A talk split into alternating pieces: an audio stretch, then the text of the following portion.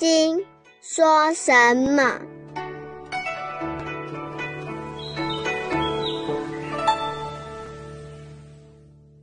第十六品，能尽业障分，被轻贱的前因后果，沉静努力的人，不可思议的果报。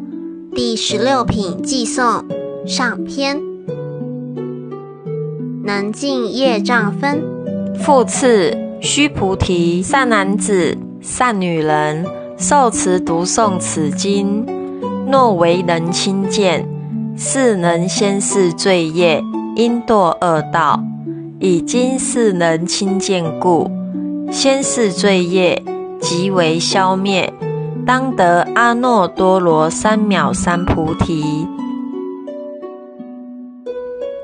须菩提，我念过去无量阿僧子劫，于燃灯佛前，得值八百四千万亿那由他诸佛。悉皆供养成事，无空过者。若复有人于后末世，能受持读诵此经所得功德，与我所供养诸佛功德，百分不及一，千万亿分，乃至算数譬喻，所不能及。须菩提。若善男子、善女人于后末世有受持读诵此经所得功德，我若据说者，或有人闻，心急狂乱，狐疑不信。须菩提，当知是经义不可思议，果报亦不可思议。这是个大问题呀！佛告诉须菩提。假使有人诚诚恳恳学佛、研究《金刚经》，结果一辈子倒霉，为人轻贱；有人事业很好，生意也做得很大，功名也很好，偏要跑来学佛。我说你不要搞啊，这个事情不是好玩的，学佛就要倒霉的。他说：“菩萨会保佑发财。”我说：“佛不管这个事，因为佛学是空道，你要学，只有放下。当然，也有些人学佛反而发了财，大部分都是遭遇更多困难。不但学佛如此，信别的宗教也是一样的。”很多人说自己一辈子做好事，结果倒霉透顶，什么坏事都到他身上。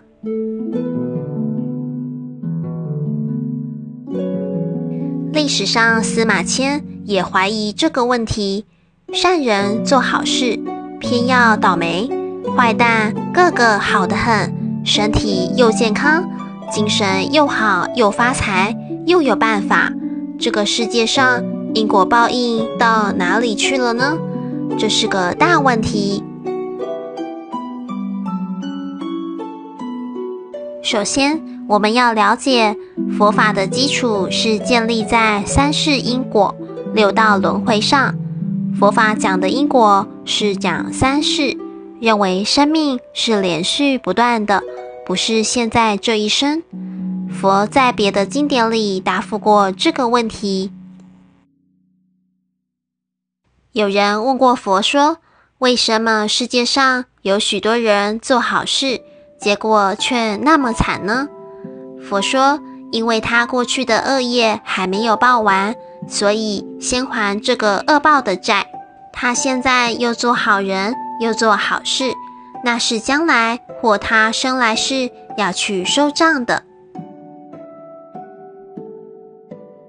讲到三世因果。大家很不容易相信，因为看不见的缘故。其实很容易看。我告诉你一个办法，可不是神通啊！不要瞪起眼睛，以为有个法子传你。你只要看看我们自己一生，就晓得了。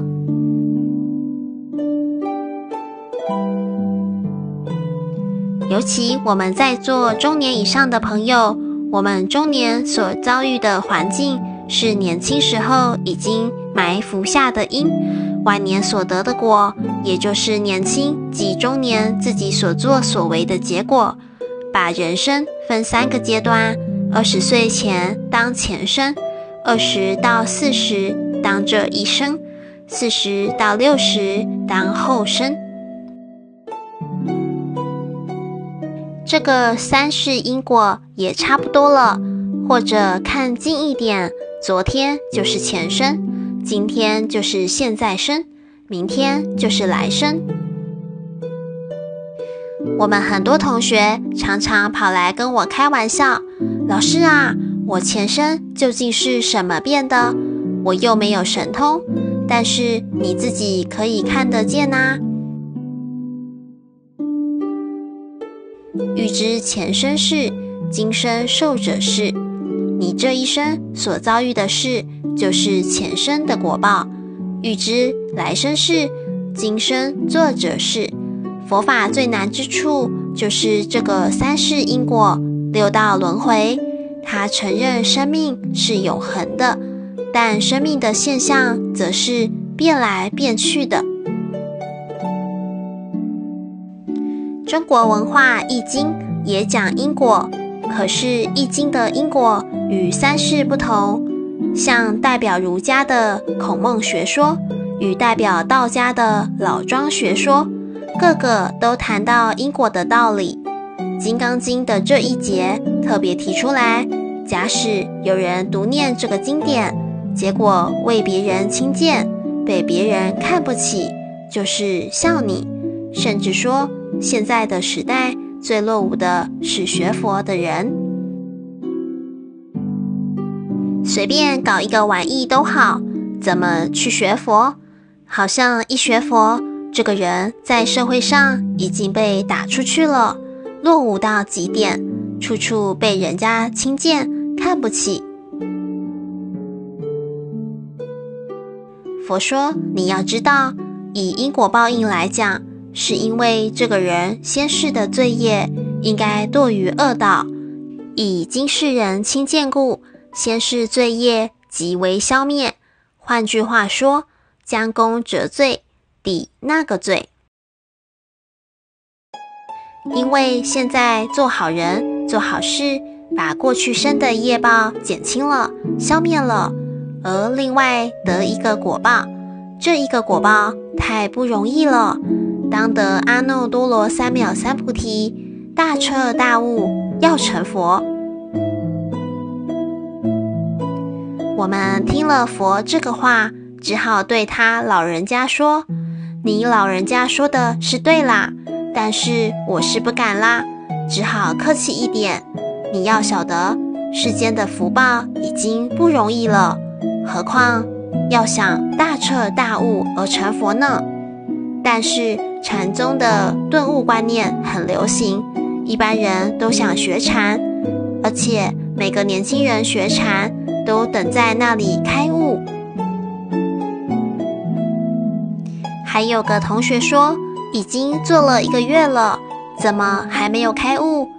我说，慢慢等吧，再等下去吧。《金刚经》现在告诉你，你看懂了吧？要把过去、现在自己身心的业报清理完了，开悟的那一点消息才会来。所以永嘉禅师说：“了即业障本来空，未了还需常宿债。”我们人生在世，一切的因果和遭遇，本身一定有其必然的原因，才有其必然的结果。所以《金刚经》这一点，大家不要轻易的看过去了。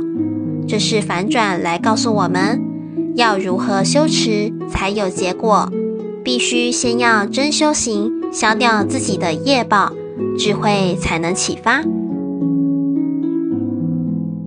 过去生的业报没有消减，智慧是启发不了的，因为你还在受罪，所以不会得阿耨多罗三藐三菩提，不会大彻大悟。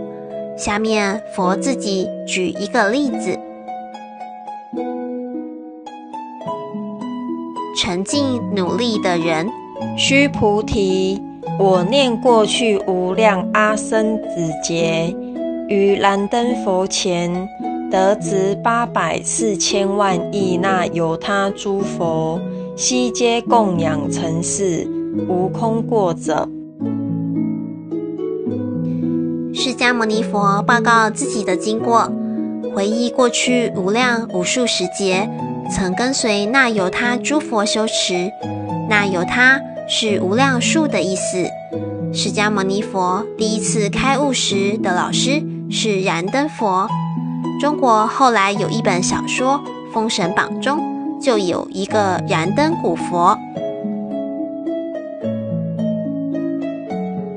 佛在燃灯佛那个时候发心学佛，可是他中间经过的善知识、名师，共有八百四千万亿那么多的佛，每一个佛前面他都去学，而且供养过。什么叫供养呢？像孝顺父母一样的孝顺师长，衣服、饮食。卧具、汤药，四世供养。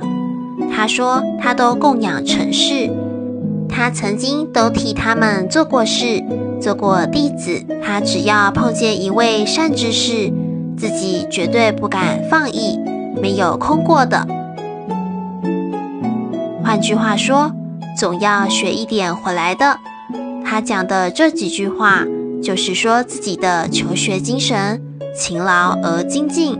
谦虚而向学。若复有人于后末次，能受持读诵此经所得功德，与我所供养诸佛功德，百分不及一，千万亿分，乃至算数譬喻，所不能及。他说。其实当时啊，没有一个人给他讲过《般若金刚经》的道理。现在释迦牟尼佛本人说出来这个道理，说假使有一个人在后来末法的时代，能够抓住这部经的要点，受持读诵，他所得的功德，比我当年供养几千万亿佛的功德还要大，百分不及一，千万亿分所比不上。乃至算盘、电脑算都算不出来功德有多大。换句话说，我们现在拿着这本经在研究，所有的成果所得的功德，比释迦牟尼佛过去所有的功德还要来得大。他是这样鼓励我们。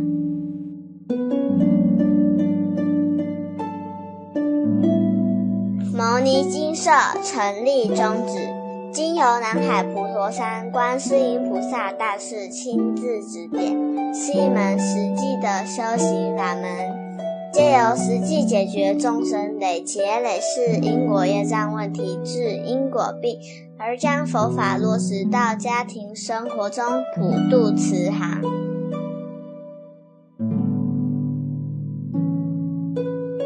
我们不接受供养，不收钱，不推销，也不强迫修行，只求能结善缘，解决您的问题。